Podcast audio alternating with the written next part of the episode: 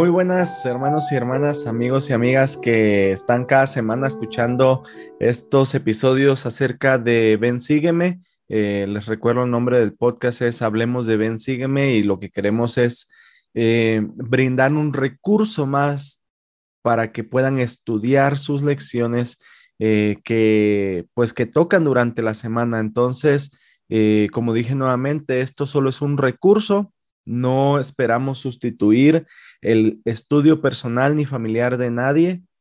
Y también lo que decimos aquí es nuestra opinión, es la forma en que entendemos eh, las escrituras y las definiciones que se dan.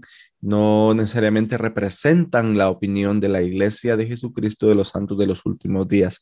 Como habrán notado, hoy me encuentro solo. Joel eh, no pudo estar conmigo en la grabación de este episodio pero ya estará nuevamente la próxima semana seguro. Entonces, para esta semana, del 15 al 21 de noviembre, estamos estudiando Doctrina y Convenios 133 y 134, que lleva como título Preparados para la venida del esposo.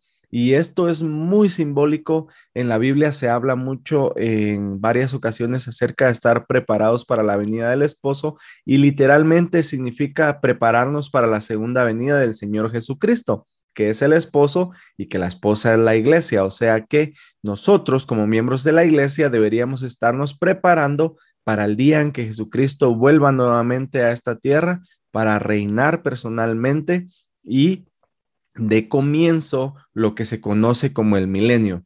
Entonces, de eso vamos a hablar un poco hoy acerca de las preparaciones o las preparaciones que deberíamos hacer para la segunda venida y también vamos a hablar un poco acerca de los gobiernos terrenales, o sea, de los presidentes del país, de los reyes, gobernantes, etcétera, y de cuál sería nuestro papel como ciudadanos independientemente del país en donde vivimos es importante que podamos reconocer eh, algunas de estas cosas de las que vamos a hablar hoy. Así que ruego para que podamos tener el espíritu y poder entender algunas de las cosas de la manera en que el Señor quiere que las entendamos. Alguien nos ha preguntado por qué hacemos eh, ven, sígueme así con, con ropa normal y quiero decirles por qué. La razón que lo hacemos así es para mostrarles que ustedes también pueden hacerlo. Eh, hemos recibido mensajes de personas que nos dicen, ¿sabes qué? Yo no estaba estudiando mi lección de Ven, sígueme y, y pues ahora que ustedes están haciendo esto, me gusta por lo menos escuchar eso. Nuevamente les digo, no, la intención no es sustituirlo, pero si no están haciendo nada y por lo menos esto escuchan, adelante. Entonces, el hecho de estar así es para mostrarles que no importa la situación, el momento o la forma en que estemos vestidos, podemos agarrar nuestro teléfono, podemos agarrar nuestro manual de Ven, sígueme, nuestros libros canónicos, nuestra Biblia, nuestro libro de Mormón, Doctrina y Convenios, que es el libro que estamos estudiando este año, y podemos ponernos a estudiar. No necesariamente necesitamos tener camisa blanca o corbata, e incluso una parte de la lección de hoy habla acerca de predicar el Evangelio.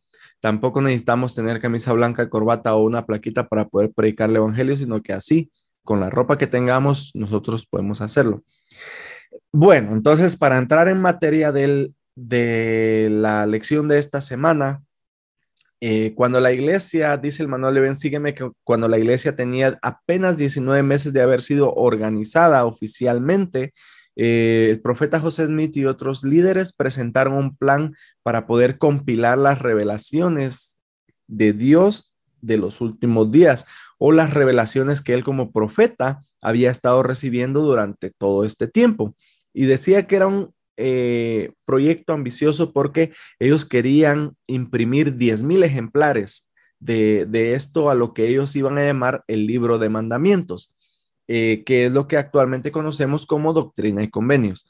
Entonces, en ese momento, el costo para poder imprimir esos 10.000 libros o esos 10.000 ejemplares era muy alto y pues el populacho o los enemigos de la iglesia y de los miembros de la iglesia atacó la imprenta de la iglesia mientras estaba realizando la impresión y entonces habían un montón de páginas de este libro de mandamientos esparcidas por varios lugares y algunos miembros de la iglesia lograron conservar algunas de ellas, pero no se tiene registro de que haya una copia completa del libro de mandamientos impreso en de ese tiempo y, y, que esté así físicamente. Hay copias, como dije, hay hojas de las originales que se imprimieron en ese tiempo, pero no hay un libro completo que se conozca como el libro de mandamientos que ahora conocemos como doctrina y convenios. Entonces, la sección, y esto me gusta, la sección 133 estaba destinada para ser el apéndice del libro de mandamientos. O sea,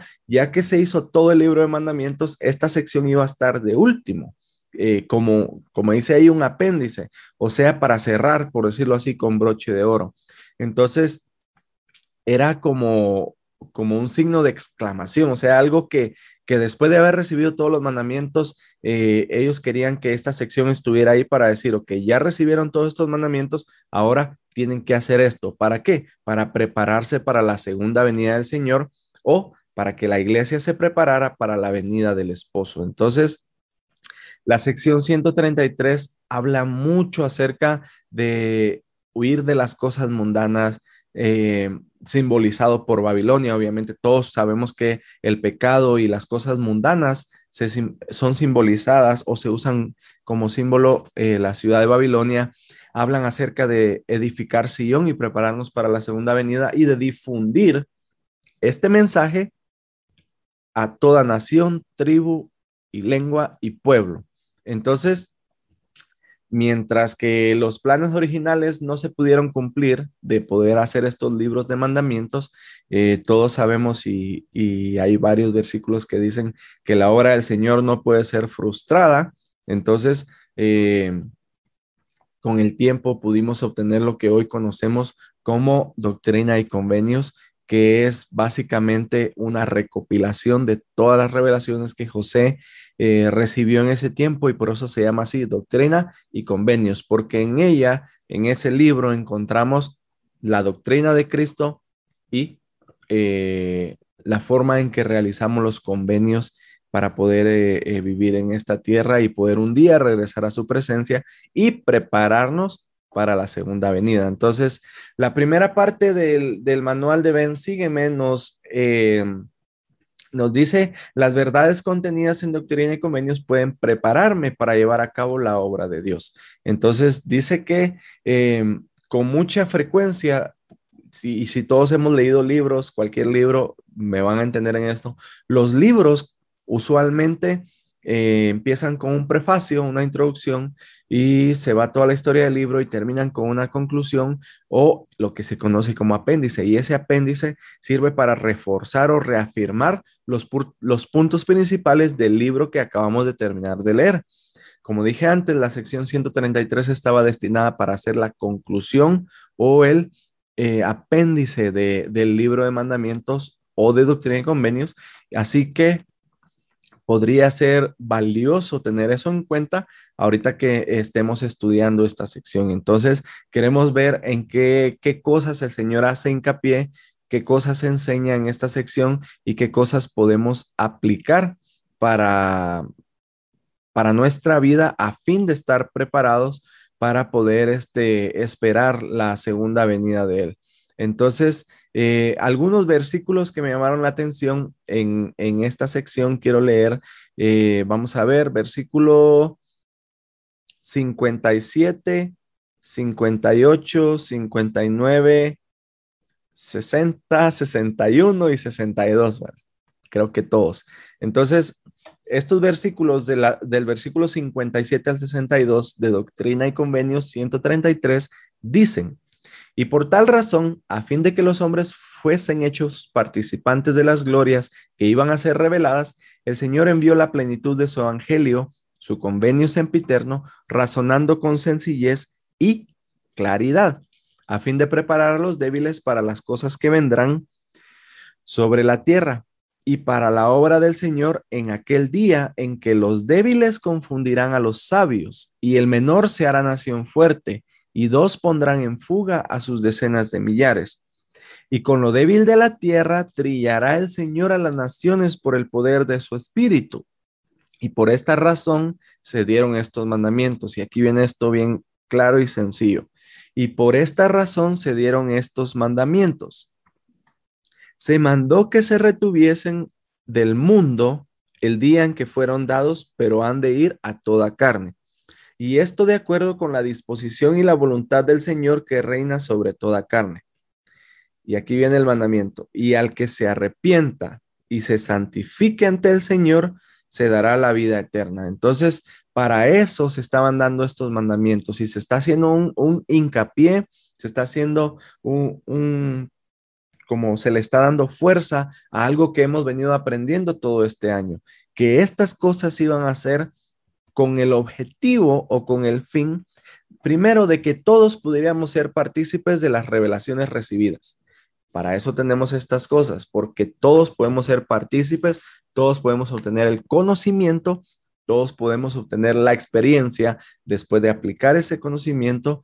También para eso mandó el Señor todo esto, para que podamos razonar con sencillez y claridad y no estar confundidos. Todos, bueno, lo hemos mencionado antes, sabemos que muchas de las revelaciones aquí vinieron porque alguien eh, quería entender un punto de la doctrina mejor de lo que, de lo que él la entendía. Entonces venían al, profeta José y le hacían una pregunta y entonces José venía, preguntaba al Señor acerca de algunas cosas y él recibía revelación y entonces se empezaban a razonar estas cosas con sencillez y claridad. También para preparar a todos los débiles eh, para las cosas que van a venir sobre la tierra. Y, este versículo 58, cuando habla de débiles, no está hablando de débiles de fuerza física, está hablando de los débiles en espíritu, o sea, las personas pecadoras, las personas que necesitan arrepentirse de sus pecados, las personas que de una o de otra manera necesitan mejorar su vida, necesitan cambiar cosas que están haciendo que no deberían estarlas haciendo. Y también para que los débiles confundan a los sabios, o sea, aquellos que se creen que saben mucho, eh, pero que no tienen todo el conocimiento, por medio de estas doctrina y convenios, de estas cosas que tenemos aquí, podemos nosotros eh, clarificar y poder sacar de confusión a, la mayoría de gente. Pero me, me da risa que dice confundir a los sabios. Yo diría confundir a los sabios significa que va a confundir a los que se creen sabios, a los que piensan que saben todo, pero en realidad no, no lo saben o lo entienden de una manera equivocada. Y entonces em, dice Doctrina de Convenios que con lo débil el Señor trillará, dice, em, por el poder de su espíritu. Entonces, cuando habla de los débiles otra vez, no habla de los débiles de fuerza em, física. Em, se refiere, como dije antes, a los débiles de, de espíritu, por decirlo así, que les cuesta a veces obedecer ciertos, ciertos mandamientos.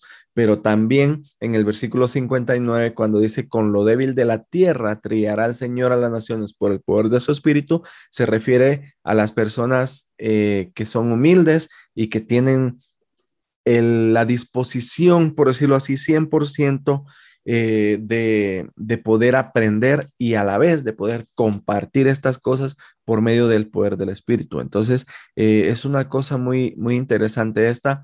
Y al final de cuentas, este, todo esto va de acuerdo con la disposición y la voluntad del Señor, de que todo se diera en el propio y debido tiempo del Señor y de que la obra del Señor no iba a ser burlada, de que quisieron, bueno, destruyeron la imprenta, de la iglesia y de que el libro de mandamientos no salió a luz, pero como todas estas revelaciones se pudieron guardar, al final pudieron ser sacadas en Doctrina y Convenios eh, como libro de Doctrina y Convenios y pues tenemos esta sección 123. Entonces, eh, de aquí en adelante, el Señor también empieza a, bueno, un poco atrás, el Señor empieza a hablar acerca de su segunda venida y de, lo, de que Él quiere que nos preparemos para eso. Entonces, em, algo que el manual menciona que me gusta mucho y que es interesante, dice que la sección 1, que ya todos conocemos que es el prefacio de Doctrina y Convenios, el prefacio que el mismo Señor Jesucristo dio. No fue que José Smith lo escribió, el Señor se lo dictó. La sección 1 fue el prefacio que el Señor mismo dio a Doctrina y Convenios. Y la sección 133, que era el apéndice original o la conclusión o, la última parte de este libro, comienzan con la misma línea. Y en Doctrina y Convenios 1.1 dice escuchad, oh pueblo de mi iglesia. Y en la sección 133.1 dice, escuchad, oh pueblo de mi iglesia. Entonces, en las dos partes, en la sección 1 y en la sección 133, que iba a ser la última, eh, el Señor empieza de la misma manera diciendo, escuchad, oh pueblo de mi iglesia. Es una súplica, siento yo. Es como que al principio en la sección 1 está diciendo, escuchen lo que les voy a decir porque les va a servir. Y al final otra vez siento que este ya es más como una súplica para decir, bueno, lo que les tenía que decir ya se los dije, por favor pónganlo en práctica. Y ahorita les voy a dar como la conclusión y ahí venía la sección 133. Entonces, me gusta eh, que dice escuchad. Y entonces, ¿qué significa escuchar? Escuchar en la guía para el, para el estudio de las escrituras dice que escuchar es oír la voz y las enseñanzas del Señor, prestando atención obedeciendo. Entonces, eh, muchas veces hemos escuchado tal vez la frase que dice escuchar y, poner atención no es lo mismo. Eh, entonces, oír y escuchar no es lo mismo. Entonces, eh, la forma en que el Señor está diciendo aquí que escuchemos, la definición que Él quiere dar a, a esa palabra es, pongan atención, escuchen lo que yo les voy a decir, óiganlo con sus, óiganlo con sus oídos pero también presten atención. Eso significa, para mí prestar atención significa que no lo voy a escuchar solo con los oídos, sino que voy a tener mis cinco sentidos ahí, en esa cosa que el Señor me quiere decir ahorita. Voy a tener mi vista puesta en lo que Él me va a decir, voy a tener mis oídos puestos en lo que Él me va a decir, voy a tener mi mente, mi corazón, mi alma y mi fuerza, todo puesto en lo que Él me va a decir ahorita. Para mí eso es prestar atención en el Evangelio. Y después dice prestando atención y obedeciendo, porque es bueno tener el conocimiento, es bueno aprender las cosas, es bueno adquirir todo eso, ese conocimiento que podemos adquirir día a día, pero no nos sirve de mucho si no lo ponemos en práctica. Ahora, no te quiero decir o no quiero opinar de que tener el conocimiento eh, y no ponerlo en práctica eh, entonces es mejor no tener el conocimiento. No, hay que agarrar el conocimiento. Hace dos semanas vimos en Doctrina y Convenios 130, creo que era 131, que el Señor decía, es imposible que el hombre se salve en la ignorancia. Entonces necesitamos este conocimiento. ¿Para qué?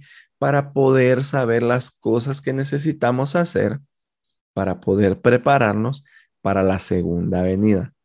Entonces, es importante que oigamos, que prestemos atención y que obedezcamos. Necesitamos obedecer las cosas que el Señor dice. No me sirve de nada eh, tener todo ese conocimiento y no ponerlo en práctica. Bueno, sí me sirve tener ese conocimiento, pero no me sirve de mucho, voy a decir, no me sirve de mucho tener ese conocimiento si no lo voy a poner en práctica. Entonces, eh, el Señor empieza así y entonces empieza a decir un poco de lo que va a pasar durante la segunda venida. Y quiero leer solo algunos versículos. Voy a leer el versículo 4 y tal vez de ahí nos vamos a ir uno por uno si, si quiero este, a seguir. Pero bien, el versículo 4 de la sección 133 dice, por tanto, preparaos, preparaos, oh mi pueblo, santificaos Juntaos vosotros, oh pueblo de mi iglesia, sobre la tierra de Sión, todos vosotros a quienes no se han mandado permanecer. Y luego el 5 dice, salid de Babilonia, sed limpios los que lleváis los vasos del Señor. Entonces, la primera cosa que el Señor nos pide para poder prepararnos es que nos santifiquemos, que nos santifiquemos. Y santificarnos no vamos a poder ser 100% santos o perfectos en esta vida, pero el santificarnos significa ir arrepintiéndonos de los pecados que cometemos. Esa es una cosa. La otra cosa o la otra mitad de la santificación es tomar la Santa Cena cada semana. Entonces la Santa Cena nos ayuda a poder santificarnos de nuevo después de que ha pasado una semana en que hemos cometido algunos errores y que ya nos arrepentimos de ellos. Ahora, si yo no estoy yendo a la iglesia y no estoy tomando la Santa Cena, ahí hay un problema. Y el, Oaks, creo que fue en la, en la última conferencia de octubre del, de este año 2021, él hablaba de la importancia de tener una creencia o de, o de creer en Dios y también de la importancia de, la iglesia y, de por qué necesitamos también la iglesia. Esta es una de las cosas para mí personalmente que yo aprendí estudiando esta lección y recordándome de ese discurso de Elder Ox, que para que yo pueda santificarme, esa es una de las razones por las cuales necesito la iglesia. No puedo santificarme en mi casa completamente. Puedo estar aquí y sentirme mal por las cosas que hago mal y arrepentirme de mis pecados, orar a, mi Padre Celestial y tratar de que, de que Él me perdone de mis pecados. Pero para poder santificarme por completo, la otra parte de ese proceso también incluye tomar la Santa Cena. Entonces, eh, nosotros somos santificados por el Espíritu. Y para poder tener el Espíritu necesitamos la Santa Cena. Entonces, necesitamos ir a la iglesia, tomar la Santa Cena y poder arrepentirnos de las cosas malas que hemos hecho. Esa es una cosa, una de las cosas que, que deberíamos hacer para prepararnos. Después dice, juntaos vosotros, oh pueblo de mi iglesia, sobre la tierra de Sión. Ahora, juntarse sobre la tierra de Sión no necesariamente significa que vamos a juntarnos todos en un lugar. Eh, al menos no todavía o no ahorita. Y no vamos a entrar en ese tema tampoco ahorita. Queremos hacerlo lo más sencillo posible. Entonces nos dice, juntaos sobre la tierra de Sión y después dice, salid de Babilonia, sed limpios lo que lleváis los vasos del Señor. Entonces ahí está, hay una línea que divide Babilonia de Sión y esa línea es, es, es muy fuerte. No, no hay tibios, o somos de Sión o somos de Babilonia, pero no podemos estar en medio en la línea, no podemos tener un pie de cada lado. Entonces, para poder salir de Babilonia necesitamos abandonar el hombre natural, necesitamos santificarnos. ¿Cómo abandonamos el hombre natural? Dice Mosía, eh, llegando a ser como niños, sumisos, mansos, humildes, pacientes, llenos de amor, dispuestos a someternos a cuanto el Señor juzgue conveniente imponer sobre nosotros, tal como un niño se somete a su padre. Eso es salir de Babilonia. Eso es pasarnos al lado de Sion. Y si junto a esas cosas voy a la iglesia y tomo la Santa Cena cada semana y me arrepiento de mis pecados, en, serio, no hay muchas más cosas que el Señor espera de mí. Hay algunas otras. Él necesita que cumpla con las ordenanzas y los convenios, pero ese, ese es un buen comienzo. Si alguno de ustedes me está escuchando hoy, se acaba de bautizar y, y está empezando este camino que, nos lleva directo a la presencia de nuestro Padre Celestial. Estas son algunas de las cosas con las que podemos empezar. Ya después va a venir eh, el resto de ordenanzas, ir al templo y todo eso, pero ahorita y a todos, a cualquiera que me esté escuchando, si estás inactivo, no estás yendo a la iglesia, esta es una forma de empezar. Si estás activo y yendo a la iglesia cada semana, pero no, no estás poniéndole todo el empeño que debes, esta es una buena forma para empezar. Convertirnos en personas sumisas, mansas, humildes, pacientes, llenos de amor y estar dispuestos a someternos a lo que el Señor quiera a imponer sobre nosotros y asistir a la iglesia cada semana, arrepentirnos de nuestros pecados y tomar la Santa Cena. Esa es una buena forma para empezar. El versículo 6, y de ahí tal vez voy a saltarme un montón, pero el versículo 6 dice, convocad vuestras asambleas solemnes y comunicaos a menudo los unos con los otros. Invoque todo el varón el nombre del Señor. Entonces, convocar a las asambleas solemnes, ¿qué significa? Significa que nos reunamos, que nos mantengamos reuniéndonos. Dice, convocad vuestras asambleas solemnes, y comunicaos a menudo los unos con los otros. Una asamblea solemne no significa que solo nos vamos a juntar en la iglesia. El presidente Nelson nos ha invitado a tener consejos, por ejemplo, consejos de pareja con nuestra esposa o esposo, consejos de familia que incluyen a nuestros hijos también. Existen los consejos en la iglesia, existen las reuniones sacramentales, existen las conferencias de, de las conferencias generales, pero ahorita quiero hablar específicamente de las asambleas solemnes o de, las, de los consejos que deberíamos estar haciendo en nuestra casa. Cualquier decisión que se quiera tomar que va a tener una incurrencia en toda la familia, papá y mamá, esposo y esposa deberían convocar a una asamblea solemne, así lo voy a decir, o juntarse, sentarse y dice, y hablar, comunicarse a menudo los unos con los otros, o sea, no hacer algo sin comunicárselo al otro, no tomar una decisión que va a afectar a toda la familia sin que mi pareja, mi esposo o esposa lo sepa. Eso puede ser una, una asamblea solemne. Voy a poner otro ejemplo. Si nos vamos a cambiar de casa, entonces podemos convocar a una asamblea solemne o reunir a toda la familia porque esta decisión ya afecta a los hijos también y, hablarles, comunicarse constantemente los unos con los otros y decirles, ¿saben qué hijos? Eh, su mamá y su, mamá y yo, si yo fuera el papá, ¿no? Su mamá y yo hemos hablado y hemos pensado que eh, necesitamos cambiar de casa porque esta casa ya está muy vieja, esta casa eh, ya no cabemos, etcétera, etcétera, etcétera. Es solo un, ejemplo. Y, entonces les queremos preguntar qué piensan. Y entonces los niños o los hijos, dependiendo la edad, van a decir, no, yo no me quiero ir, mis amigos, no sé qué. Otros van a decir, bueno, vámonos, ni mo.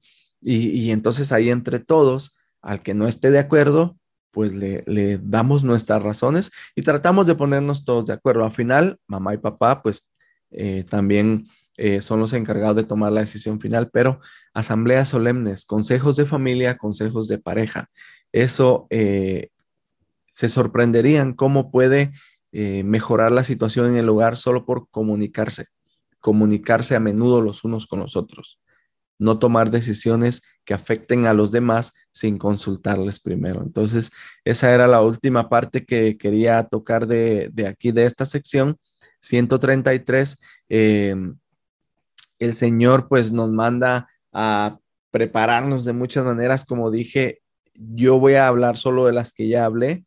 Y si ustedes encuentran más o el Espíritu les muestra otras eh, que tal vez son más importantes para ustedes en este momento de su vida, agárrenlas también. Eh, estudien este capítulo o esta sección completa y, y pues traten de, de, que, de aprender algo, ¿verdad? Entonces, eh, antes de pasar a la sección 134, también esta, esta sección 133 también dice, eh, así en resumen, que la segunda venida del Señor va a ser gozosa para los justos. O sea que eh, la vamos a disfrutar. Bueno, me incluyo, voy a tratar de incluirme, ¿verdad? Porque yo espero que cuando eso pase y yo esté haciendo las cosas bien, entonces que si nosotros nos hemos estado preparando con todas las cosas que mencioné antes, vamos a estar felices de que el Señor regrese, vamos a estar esperando la segunda venida del Señor con ansias, porque no tenemos miedo de que Él venga y de que nos vaya a, castigar o qué sé yo, porque, porque hemos tratado de hacer las cosas lo mejor que pudimos. Entonces, hay muchos acontecimientos que van a acompañar la segunda venida del Señor y eso les voy a dejar que lo lean eh, en la sección 133, pero que, que puedan poner en su mente eso, de que qué cosas puedo hacer yo o qué aplicación tiene esas cosas que voy a leer en mi vida, o sea, que necesito mejorar o que necesito cambiar.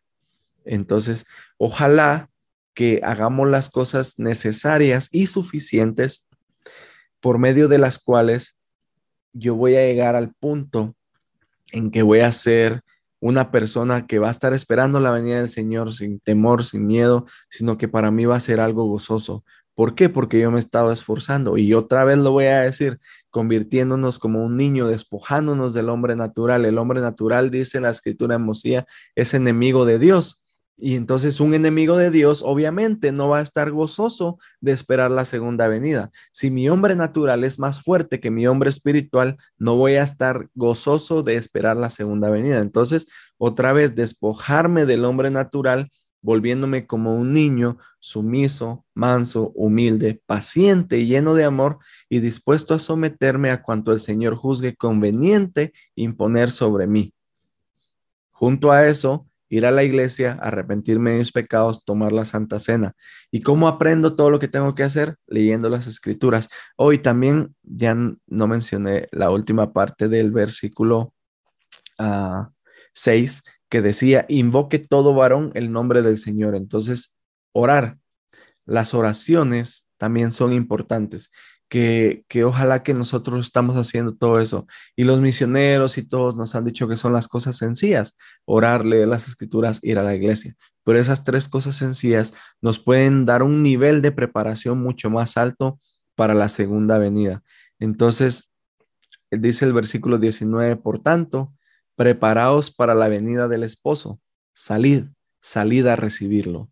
Entonces me llama la atención porque ojalá que cuando Jesucristo venga, eh, si estamos vivos para ese momento, ojalá que, que, que estemos gozosos y que vayamos y salgamos a recibirlo y que no vaya a ser de que, como dice en Alma, que querramos escondernos y que quisiéramos que las piedras de las montañas cayeran sobre nosotros porque tenemos vergüenza de ver al Señor. Ojalá que no. Espero que no, espero que no sea así para mí ni para ninguno de ustedes que están escuchando esto. Entonces, em, que podamos esforzarnos por hacer las cosas en la forma en que el Señor desea las que te di son las que yo personalmente aprendí y agarré de esta sección. Hay otras que no mencioné, pero que te voy a dejar para que también las busques y puedas aprenderlas también. Entonces, en la sección 134, el Señor está, bueno, no es el Señor en realidad. En la sección 134 eh, es una declaración de creencias concerniente a los gobiernos y a las leyes en general adoptada por voto unánime en una asamblea general de la iglesia que se verificó en Kirtland, Ohio, el 17 de agosto de 1835. Entonces, los santos de la iglesia al principio no tuvieron una buena relación con el gobierno del país de Estados Unidos. Ellos, eh, pues, fueron echados de varios lugares de hecho, sé que cuando fueron expulsados de, Jackson, Missouri, en 1833, ellos intentaron hacer que el gobierno les diera una compensación por el, maltrato que recibieron y pues no recibieron ningún apoyo del gobierno ni local ni, ni nacional. Entonces, algunas personas afuera de la iglesia escuchaban que los mormones estaban edificando Sion y ellos, su mente volaba y pensaban que que los miembros de la iglesia querían establecer su propio país con sus propias reglas, como que se querían independizar o algunos incluso llegaron a pensar que los mormones querían conquistar el país. No debería decir mormones, que los miembros de la iglesia de Jesucristo de los santos de los últimos días querían conquistar el país. Pero, o sea, la gente, su mente volaba, en serio. Y, entonces el que ellos interpretaran algunas cosas eh, así hacía que ellos tuvieran un rechazo hacia los miembros de la iglesia. Entonces, eh, ellos pensaban que los miembros de la iglesia también rechazaban los gobiernos terrenales. Y entonces esta sección 134 en parte se escribió para poder demostrar que nosotros como iglesia, como miembros de la iglesia, eh, no estamos en contra de los gobiernos terrenales, sino que de hecho, para nosotros nosotros tenemos la creencia de que eh, el Señor instituyó los gobiernos de la tierra para el beneficio del hombre. Entonces, eh, para no adelantarme, voy a leer un poquito poco a poquito, eh, esta sección 134 y tratar de, explicar lo que yo entiendo. Entonces, versículo 1, es una, recuérdense que esta sección es una declaración de creencias, no es una revelación que viene de Dios.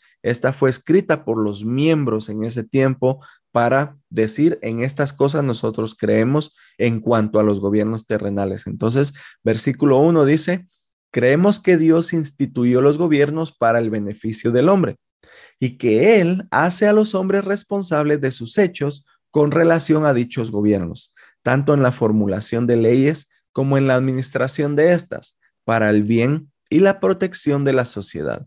Creemos que ningún gobierno puede existir en paz, ya voy en el versículo 2, a menos que se formulen y, y, se conserven invioladas las leyes que garanticen a cada individuo el libre derecho de tener y administrar propiedades y la protección de la vida. Entonces, esta es una de las cosas que, como miembros de la iglesia creemos.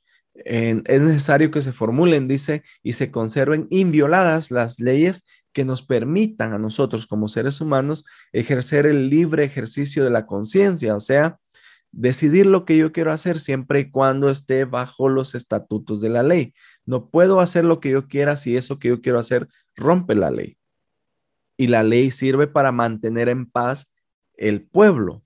Entonces, hay un dicho por ahí, no me recuerdo, que dice que sin ley el pueblo se descontrola. Y de hecho no es un dicho, creo que está en la Biblia, no me recuerdo ahorita, pero que sin ley el pueblo se descontrola. Y entonces para eso también sirven los gobiernos terrenales. Em, en esta parte de, la sección 134, también habla un poquito acerca de, de, la religión y el versículo 4 dice, creemos que la religión es instituida por Dios y que los hombres son responsables ante Él. Entonces, las personas de los gobiernos terrenales dice que los hombres son responsables ante Dios y también dice que la religión es instituida por Dios y que los hombres son responsables ante Él y ante Él solamente por el ejercicio de ella. Entonces, yo soy responsable de lo que yo haga o deje de hacer con el conocimiento que tengo acerca de la religión o de mi religión. Yo soy el único que va a dar cuentas de lo que yo he hecho en base a eso. Entonces, la invitación para que nosotros podamos estudiar por nosotros mismos y que no se nos lleve por vientos de doctrina, dice em, en, algún lado también, eh, por doquier, o sea, de aquí para allá y de allá para acá, porque simplemente no sabemos o, nos están llevando porque pues somos fáciles de persuadir o cosas así. Entonces, yo como ser humano voy a ser... 100% em, responsable ante el Señor y solamente ante Él, dice, de las cosas que yo haga, con el conocimiento que, yo poco a poco vaya adquiriendo de estas cosas. Entonces, el versículo 5 dice, creemos que todos los hombres están obligados a sostener y apoyar a los gobiernos respectivos de los países donde residan, en tanto que las leyes de dichos gobiernos los protejan en sus derechos inherentes e inalienables que no convienen a la sedición ni la rebelión a ningún ciudadano así protegido. Entonces, debemos ajustarnos a las leyes del país en donde residimos, pero también, como dice esta escritura, eh, siempre y cuando también eh, se protejan nuestros derechos inherentes, dice.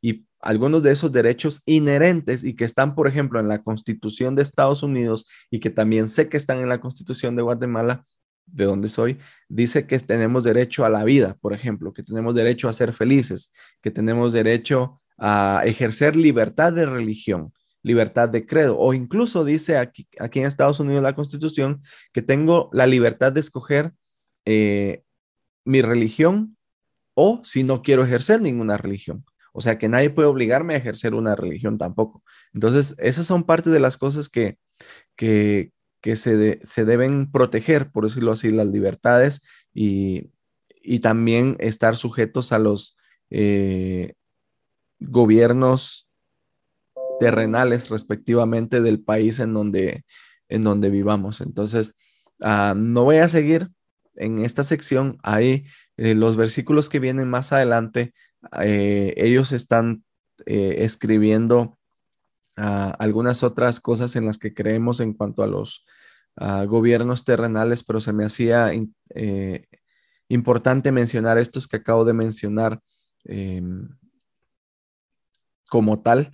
Entonces, con esos y con el versículo 12, que es muy importante, eh, casi estoy terminando con el episodio de hoy. Entonces, el versículo 12 dice, creemos que es justo predicar el Evangelio a las naciones de la tierra y amonestar a los justos a salvarse de la corrupción del mundo, pero no creemos que sea propio intervenir en los asuntos de esclavos, ni predicarles el Evangelio ni bautizarlos contra la voluntad y deseos de sus amos, ni mezclarse en sus cosas, ni influir en lo más mínimo para que queden descontentos con su situación en esta vida, y con ello poner en peligro la vida de los hombres.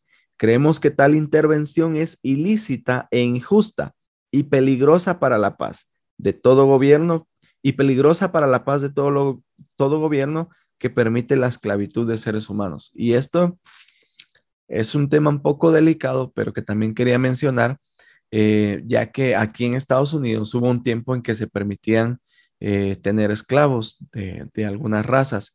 Y entonces, porque era permitido por la ley en ese momento, los miembros de la iglesia están diciendo, es justo predicar el Evangelio a todos, pero no podemos ir a meternos en donde hay esclavos sin el consentimiento de sus amos. ¿Por qué? Porque eso podría romper la paz.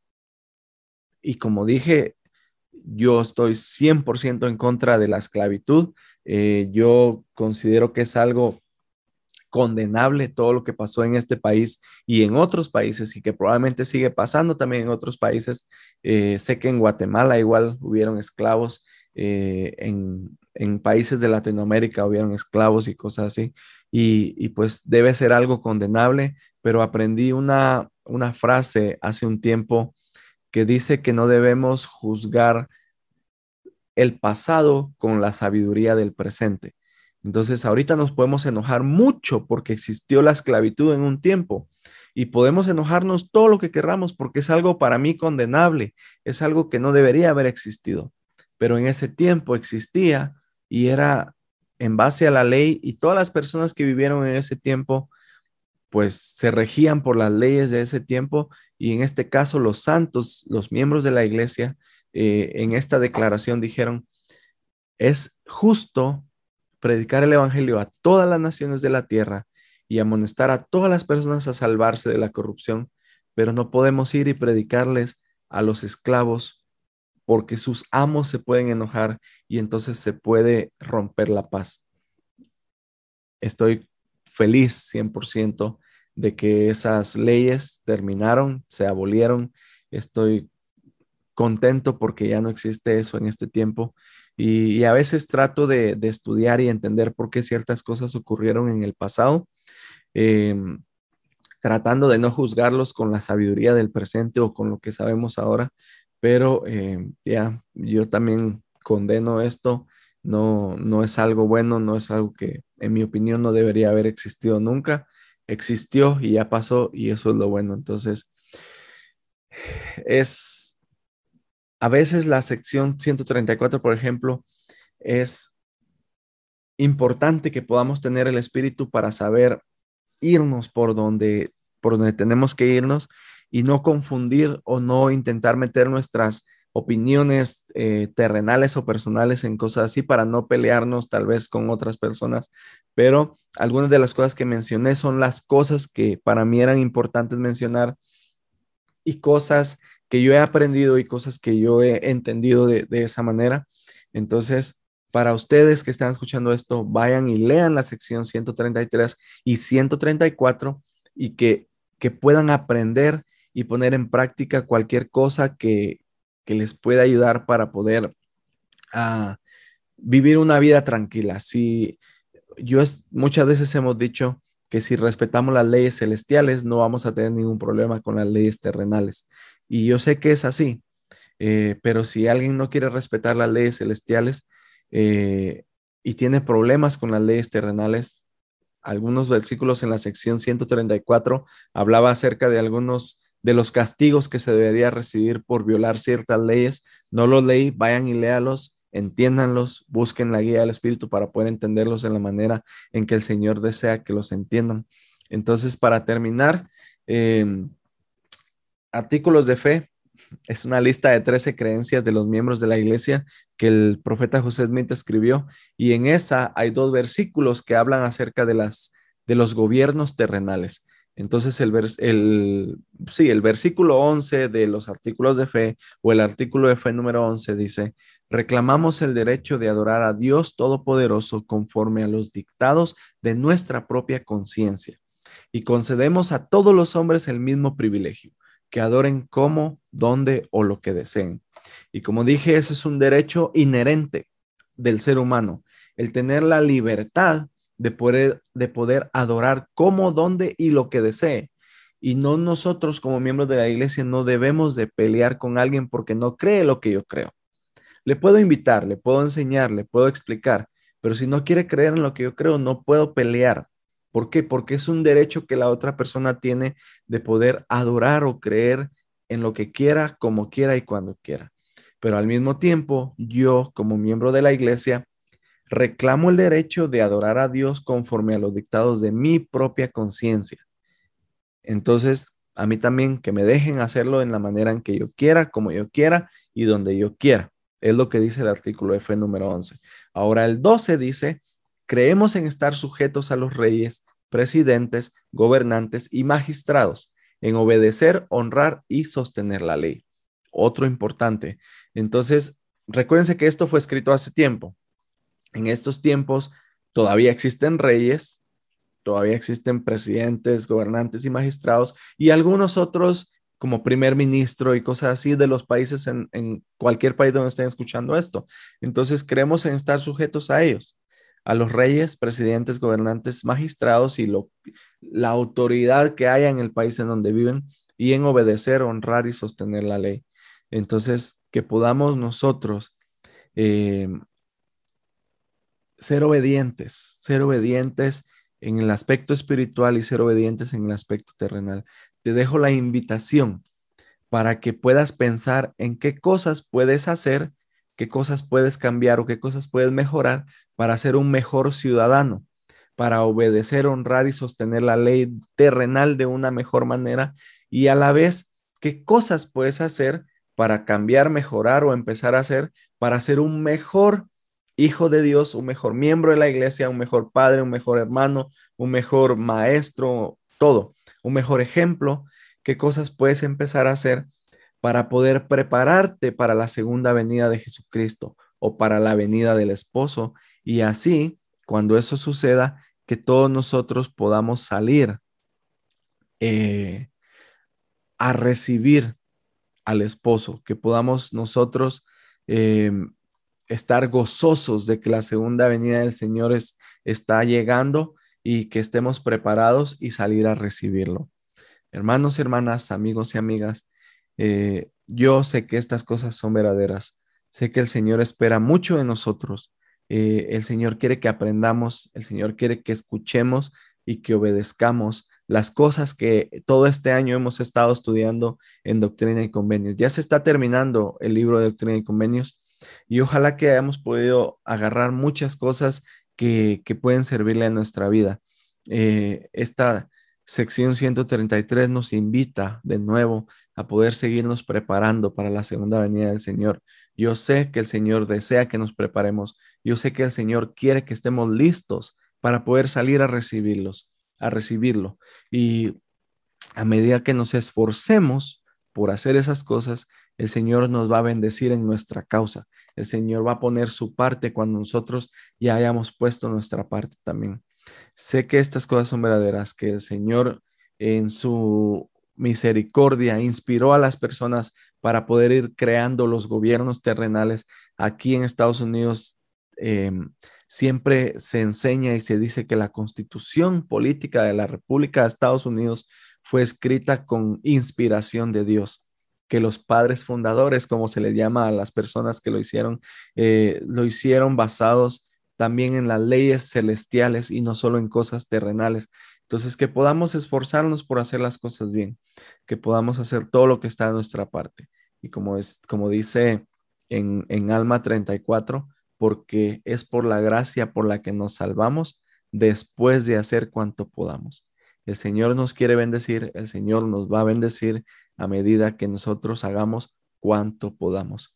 Y comparto esto en el nombre de nuestro Señor Jesucristo. Amén.